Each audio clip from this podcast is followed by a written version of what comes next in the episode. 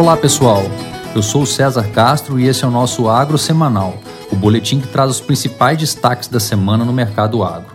Começando pelo clima nos Estados Unidos, as ainda baixas temperaturas têm dificultado a aceleração do plantio no meio oeste, que está em fase inicial, já que esse frio intenso compromete a germinação do milho.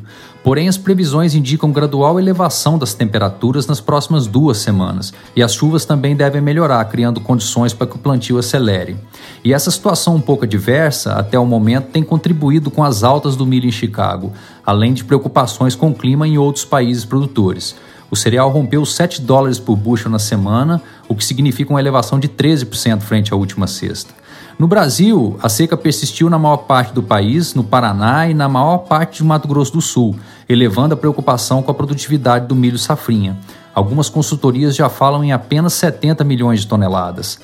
Mesmo em Mato Grosso, onde as precipitações nas últimas semanas foram razoáveis, a semana passou praticamente sem chuvas na parte sudeste do estado.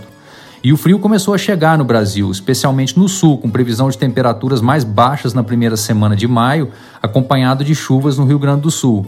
Mas não deve ser um frio intenso e não são esperadas geadas nas áreas de café e cana do sudeste. Em quase todo o restante do país, a próxima semana deve ser seca, inclusive em todo o Mato Grosso.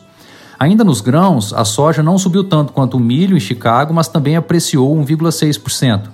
O fator que contribuiu para essa alta foi o preço do óleo de soja, que voltou a subir fortemente na semana, 8%.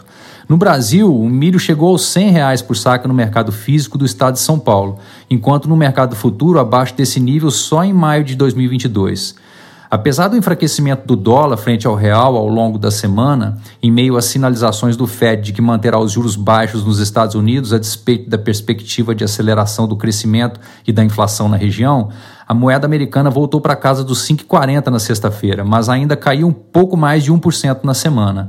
E essa apreciação cambial favoreceu o café arábica em Nova York, que agora tem operado próximo de 1 dólar e 40 por libra peso. Já o açúcar chegou próximo dos 18 centes por libra na terça-feira, com a divulgação dos números da Única, confirmando um início de safra com moagem abaixo do ano passado e um menor número de usinas iniciando a safra.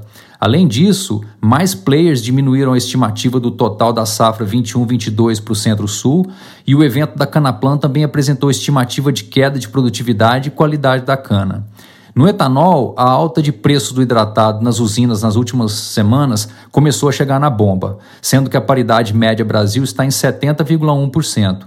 Os estados de São Paulo, Minas Gerais e Mato Grosso ainda estão com paridade abaixo dos 70%. Além disso, hoje a Petrobras anunciou redução do preço da gasolina nas refinarias em 5 centavos por litro, aproximadamente 2%.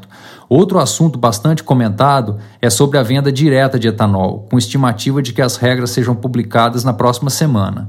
Nas proteínas animais, o mercado do boi gordo tem apresentado sutil melhora na oferta de gado, o que não é incomum para essa época do ano, já que a seca chegou mais cedo em alguns estados, caso de São Paulo, Minas Gerais, levando os produtores a desovarem animais antes de uma piora das pastagens.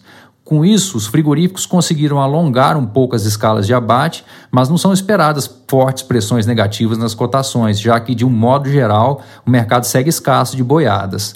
Os preços da carne seguem firmes no mercado interno e as exportações foram muito boas em abril, 22% acima de abril de 2020, o melhor volume do ano até o momento, e o preço ainda subiu 3% em dólares. Já as exportações de carne de frango também foram as melhores do ano em abril, 23% acima do ano passado, embora neste caso o preço de embarque tenha andado de lado. As cotações da ave abatida em São Paulo também subiram bem na semana, ajudando no enfrentamento dos altos custos de produção.